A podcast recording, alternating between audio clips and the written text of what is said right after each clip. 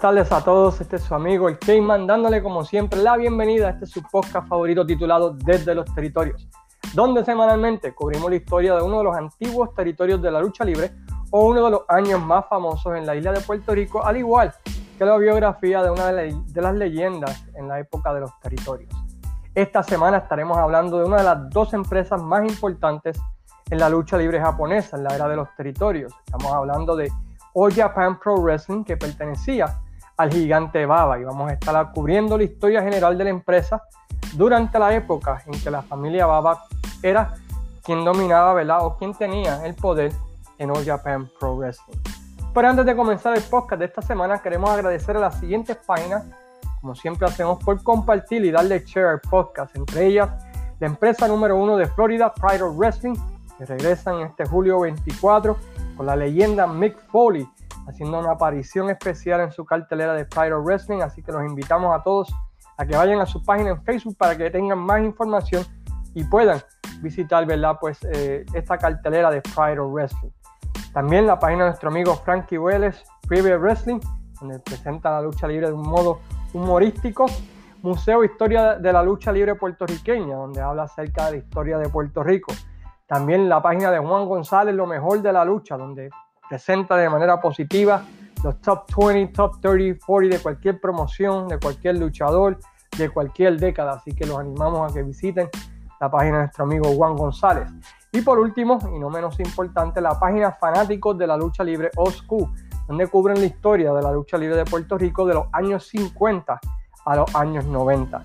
Y donde si usted habla acerca de otra cosa, va a ser baneado más rápido de lo que dicen baneado. Pero anyway, saludo a los chicos de la página Fanáticos de la Lucha Libre.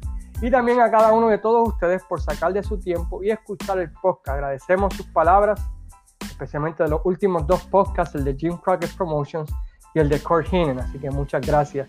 Se hicieron con amor y me alegra que les haya gustado. Durante los 80, como consideramos, habían dos empresas japonesas que eran las más importantes. Y yo era más fan de la que vamos a estar cubriendo primero, All Japan Pro Wrestling, que la de New Japan. Es un estilo más parecido a la NWA, parecido más a los territorios.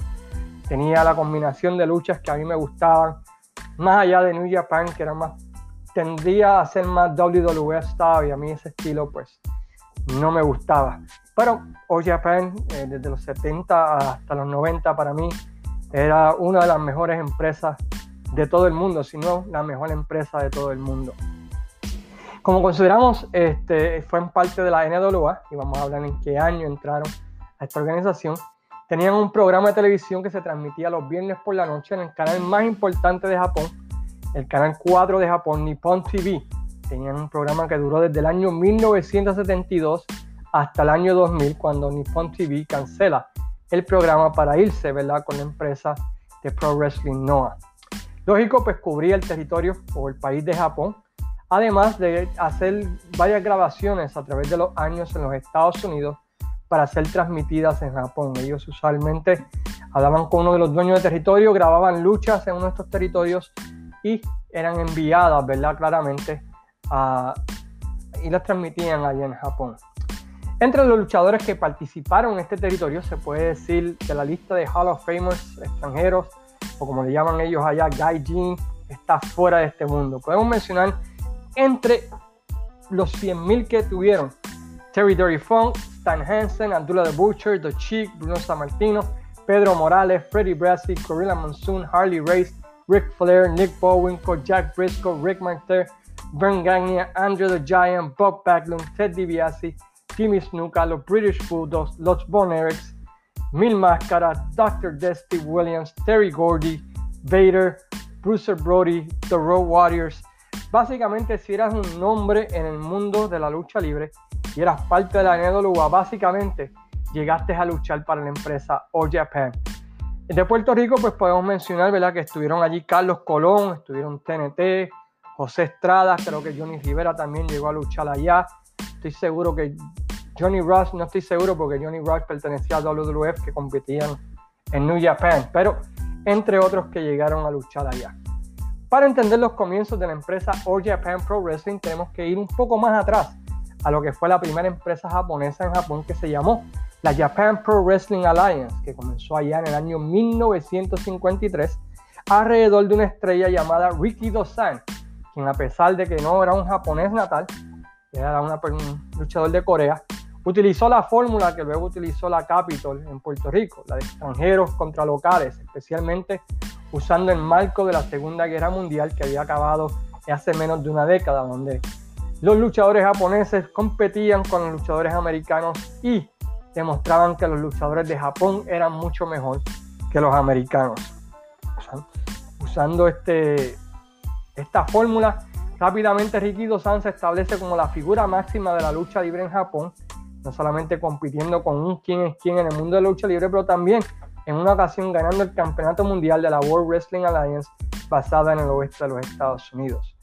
Lamentablemente, en 1973 Ricky Dosan tuvo un incidente con un miembro de la Yakuza japonesa, aunque según la historia pues no fue un incidente autorizado por la Yakuza o por la mafia japonesa, sino que más bien comenzó con un simple incidente de alguien pisándole los zapatos a alguien y escalando a una pelea donde Ricky Dosan fue apuñalado en el estómago. Aunque esto no le causó la muerte inmediata, Ricky Dosan es internado en el hospital donde la Yakuza envía al tipo que lo lastima para que le pida perdón junto con el jefe de este, ¿verdad? Y le piden disculpas por el incidente que había ocurrido, ya que Ricky Dosan era una leyenda increíble en, la ciudad, de, en la ciudad, en el país de Japón. Ricky Dosan, en vez de seguir las órdenes del doctor, comienza a tomar al otro día de la operación y esto le causó una peritonitis, causando su muerte siete días después, en diciembre 15 de 1963. Esto deja a Japan Pro Wrestling Alliance sin su estrella máxima, creando un vacío grande y se comienza el push de dos luchadores jóvenes que habían sido, por decirlo así, escogidos por Ricky Dosan. Y estos fueron pues la leyenda de New Japan, Antonio Inoki, y el gigante Baba, quien había sido un jugador de béisbol profesional con el equipo de los Yomiuri Giants y había entrado en el deporte de la lucha libre y tenía la característica pues, de ser un hombre gigantesco, ¿no? Siete pies de altura, algo raro para los japoneses en ese tiempo. Luego de haber jugado béisbol profesional con el equipo de los Yomiuri Giants, que eran como los Yankees, los Dodgers, los Red Sox, de la liga japonesa para que tengan más o menos una idea, Uh, por los próximos nueve años, tanto Inoki como Baba llegan a ser la figura principal de la empresa Japan Pro Wrestling Alliance. Sin embargo, a finales del 70 comienzan los problemas de ambos luchadores con la empresa, ya que ambos luchadores tenían una visión de dónde debería ir la compañía bien diferente, y comienzan los roces entre las tres partes. Inoki quería irse más a un estilo shoot, más de, tú sabes, de, competencia, Baba pensaba que el sistema de americanos o la forma de americanos contra japoneses estaba llegando a su fin y que deberían envolverse más feudos entre japonés versus japonés y americanos versus americanos y que los americanos también pudieran llegar a ser luchadores técnicos. Mientras que JPA pues quería dejar el sistema igual. Si no está rompido para, o si no está roto, ¿para qué cambiarlo? Y Inoki a finales del 71 intenta un takeover o, o quedarse con la compañía y es descubierto y es despedido por esto de All Japan Pro Wrestling, de, perdón, de Japan Pro Wrestling Alliance. Mientras que Baba, pues sutilmente, de una manera más inteligente, y es una de las características de, del gigante Baba, que era una persona que pensaba las cosas y, y miraba a largo plazo, pues él hace las cosas de la manera correcta y se queda en la empresa hasta que termina su contrato en el verano del 72. Una vez acaba su contrato, este decide crear su propia empresa. En octubre del año 72, Baba realiza una conferencia de prensa anunciando la creación de una nueva empresa en Japón llamada la All Japan Pro Wrestling, anunciando que su primera cartelera sería el 21 de octubre de ese año 72. Algo interesante es que los dos hijos de la leyenda máxima de Japón, Riki Dosan, se van con Baba para esta nueva empresa con inversionistas, dándole credibilidad instantánea a los ojos de, los fans, porque no tan solamente, ¿verdad? Pues eh, era el gigante Baba, quien era una figura popular en Japón, pero los hijos de la leyenda máxima de Japón se habían ido con él, dándole, por decirlo así, la bendición, ¿verdad? Y de que está bien que ustedes sigan a esta empresa. No solo esto, pero muchos de los luchadores de Japan Pro Wrestling, incluyendo los Funk que eran conocidos por la fanaticada japonesa, también se fueron junto a Baba al igual que lo fue la figura de Bruno Sammartino. Y esto fue una movida política interesante porque Bruno Sammartino se fue en contra de la WWE. Inoki y New Japan en ese tiempo tenían un acuerdo con la World Wrestling Federation.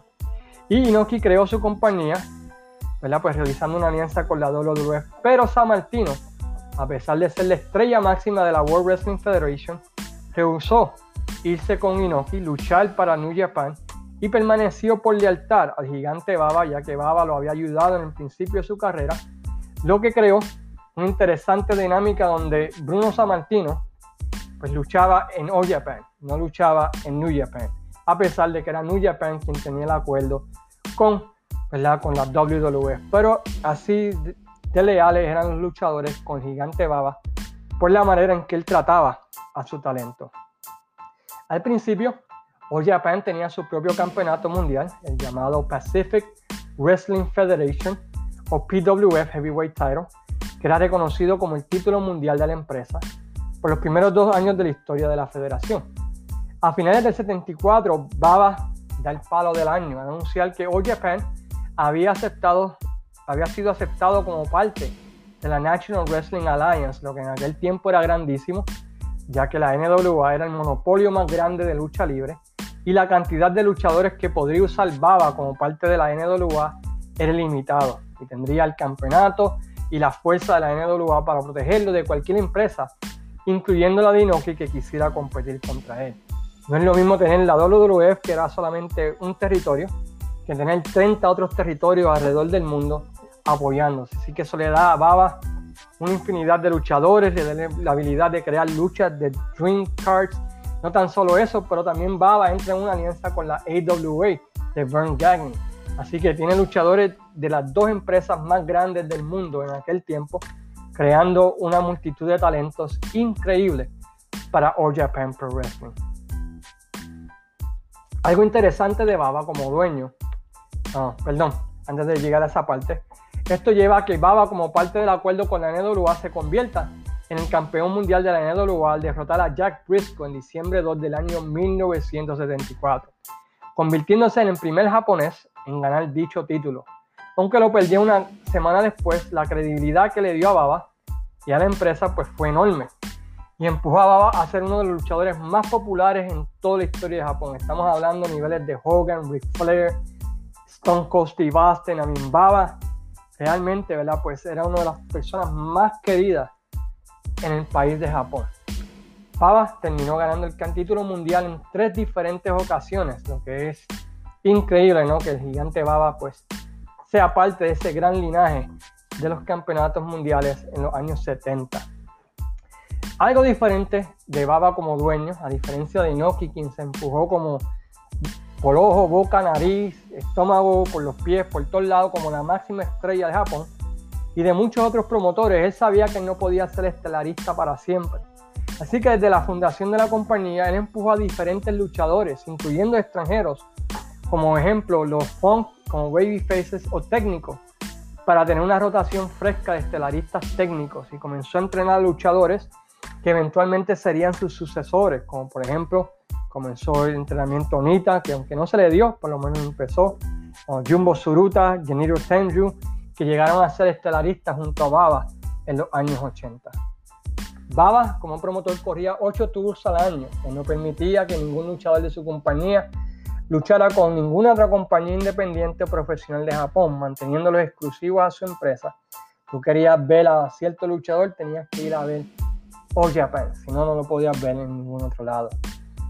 Cambió la manera en que se buqueaba a los extranjeros. Antes los americanos eran los Evil Foreigners, probaba siendo estudiante del deporte, vio que se podía hacer más con los americanos y con la ayuda de los Funks incorporó muchas cosas de la lucha libre americana con la japonesa, trayendo un estilo que hizo de, de All Japan una increíble empresa en los 70 y 80, donde los americanos pues no simplemente eran los malos, pero podían ser también los técnicos principales de la compañía.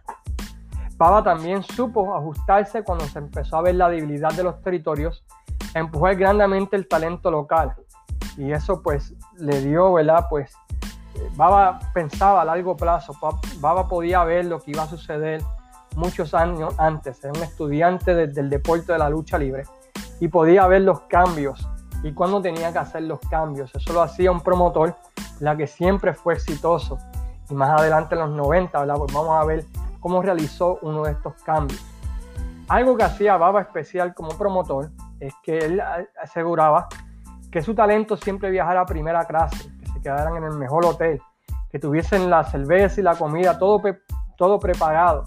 Tú ibas allá a luchar por él, él se encargaba de todo. Era un promotor justo, que pagaba bien, que trataba bien a sus luchadores y que por esto trajo gran lealtad de sus luchadores hacia él. Como un ejemplo de esto, podemos recalcar que Hansen rehusó perder el título de la, de la AEW porque Baba no quería que perdiera el título en América.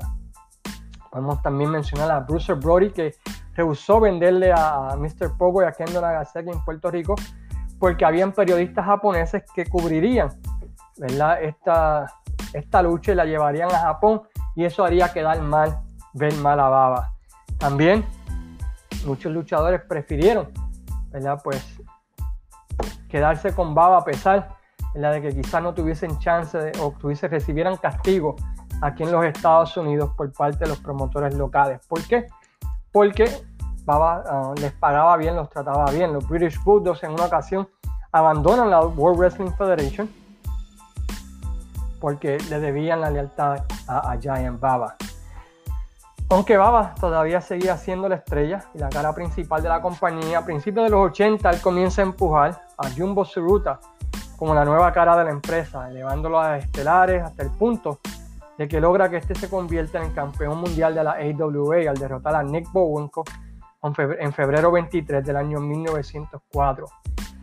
Suruta tiene el título por varios meses, hasta, hasta perderlo frente a Rick Martel en ese mismo año 84. Por el propósito de que Suruta tuviese ese campeonato se logró y Suruta llegó a ser la nueva cara de la empresa, llevando junto a Genichiro Tenju, espero diciendo ese nombre bien, eh, llevando a que Baba inteligentemente decidiera bajar al midcard y simplemente luchar en parejas sin relevos australianos como una atracción especial lo cual ayudó grandemente a Japan. Tenías a Suruta y a, Tenju en las estelares junto con los americanos. Tenías a Baba en el midcard luchando en pared en el en luchas especiales, lo que atraía a la gente porque querían ver las leyendas. Y empujó a Suruta como su, como su máximo draw y este fue todo un éxito. Teniendo feudos en contra de Stan Hansen, Billy Robinson, The Destroyer, Bruce Brody, Shiro Tenryu, Abdullah the Butcher, Terry Funk, Terry Funk, Mitsuharu Misawa, Harley Race, Ren Gagne, Rick Martel, Ricky Chusu, Jack Briscoe, Rick Flair y Nobu Winko. Todos ellos fueron utilizados para establecer al terror de Yamanashi como la estrella principal de la compañía junto a Tenryu, tienen los dos que eran las caras de la empresa japonesa. En el lado ¿verdad? de americanos pues tenía en los 80 Hansen, tenía Brody, tenía Abdullah the Butcher que siempre estaban allí, y tenía otros talentos, ¿verdad? Que iban y venían, que ayudaban grandemente a que la empresa All Japan pues nunca fuera aburrida, sino que tuviese consistentemente carteleras diferentes y carteleras increíbles. A finales de los 80, Baba decide unificar los tres títulos, tres títulos principales de la compañía. Uh, the PWF Heavyweight Championship, the National Wrestling Alliance United National Championship and the National Wrestling Alliance International Heavyweight Championship y rebautizarlos como el Triple Crown Championship. Y en la lucha de unificación, pues vio a Jumbo Suruta derrotar a Stan Hansen, quien era el gaijin principal de la empresa, para convertirse en el primer campeón del Triple Crown de la empresa.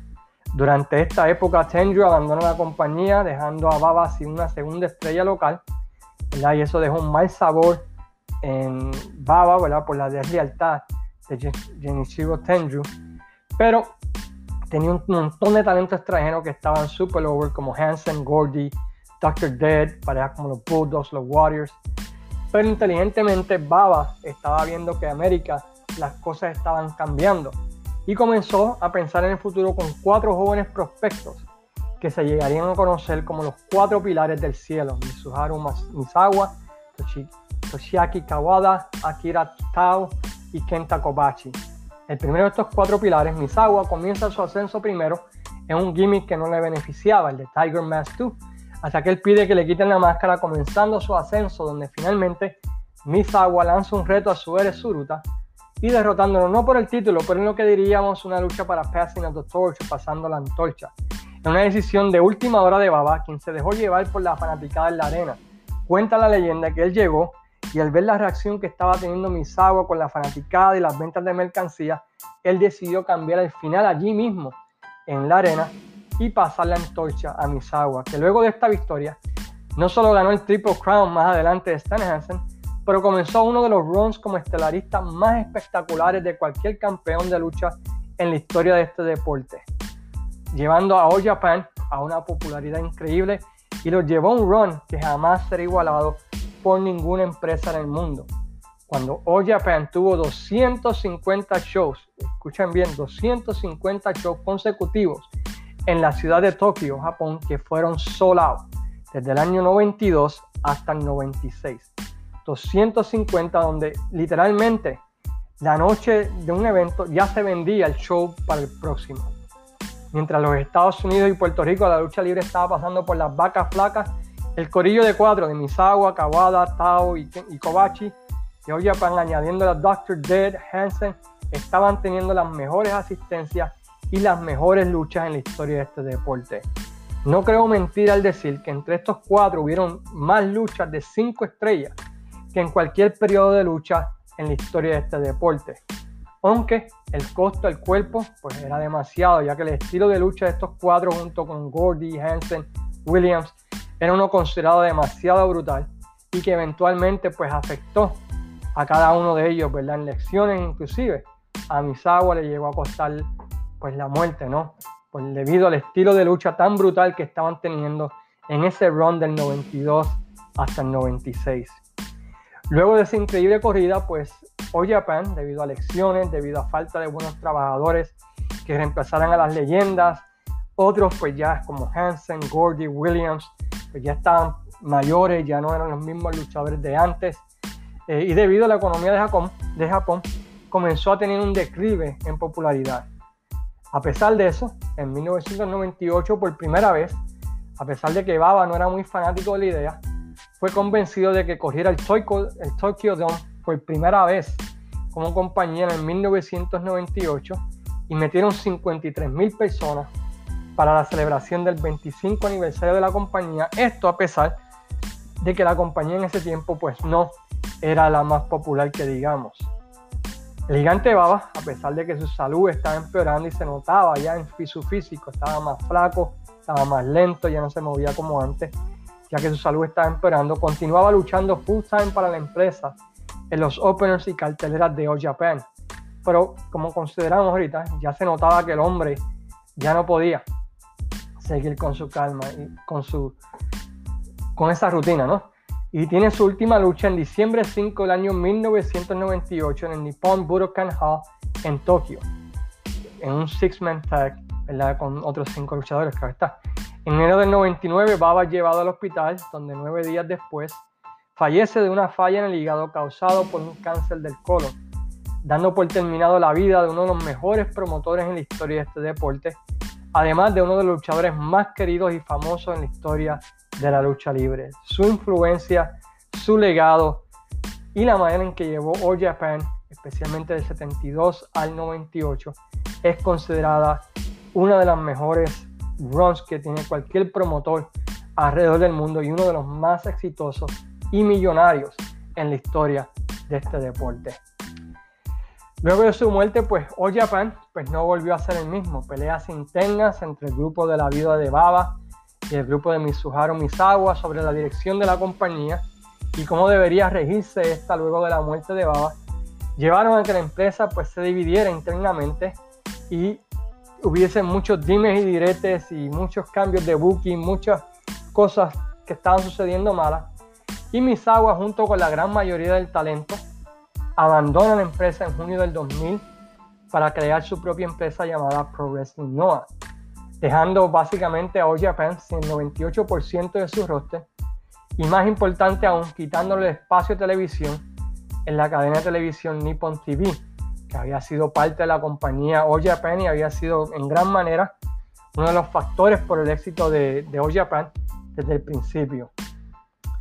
All Japan pues continúa moribundo, por decirlo así, llegando al punto de hacer algo que, que definitivamente Baba nunca haría, y hacer un feudo entre empresas contra New Japan, que llevó a que finalmente pues, la familia Baba decidiera vender la empresa en el 2003 a Keiji Muto, cerrando el capítulo de la familia Baba en la empresa y cerrando uno de los grandes runs de cualquier promoción de cualquier territorio en la historia de este deporte. La gran cantidad de luchas, la gran cantidad de talento que pasó por All Japan, las memorias que causó All Japan, que hasta el día de hoy ¿verdad? pues es recordada por algunas de las más increíbles luchas en la historia, como la lucha de Terry Funk contra Abdullah the Butcher, eh, la lucha ¿verdad? Pues, de Suruta contra Bowinko, Rick Flair contra Rick Martel, eh, Harley Race contra Baba, entre muchas otras, sin incluir la de los cuatro, el corillo de cuatro, de los pilares del cielo entre ellos, las luchas en parejas, que realmente ¿verdad? Pues hicieron de All Japan la empresa número uno de Japón por mucho, pero por mucho tiempo. Y eso se debió en gran manera a la manera de presentar el producto de Baba, la manera de escuchar al fanaticado que tenía Baba y la manera de tratar al talento extranjero y al talento local que tenía Giant Baba que le causó una gran lealtad, no tan solamente ¿verdad? de los luchadores, pero de la fanaticada de Japón, el día de hoy ¿verdad? Pues recuerdan ese reinado del gigante Baba y de la empresa All Japan.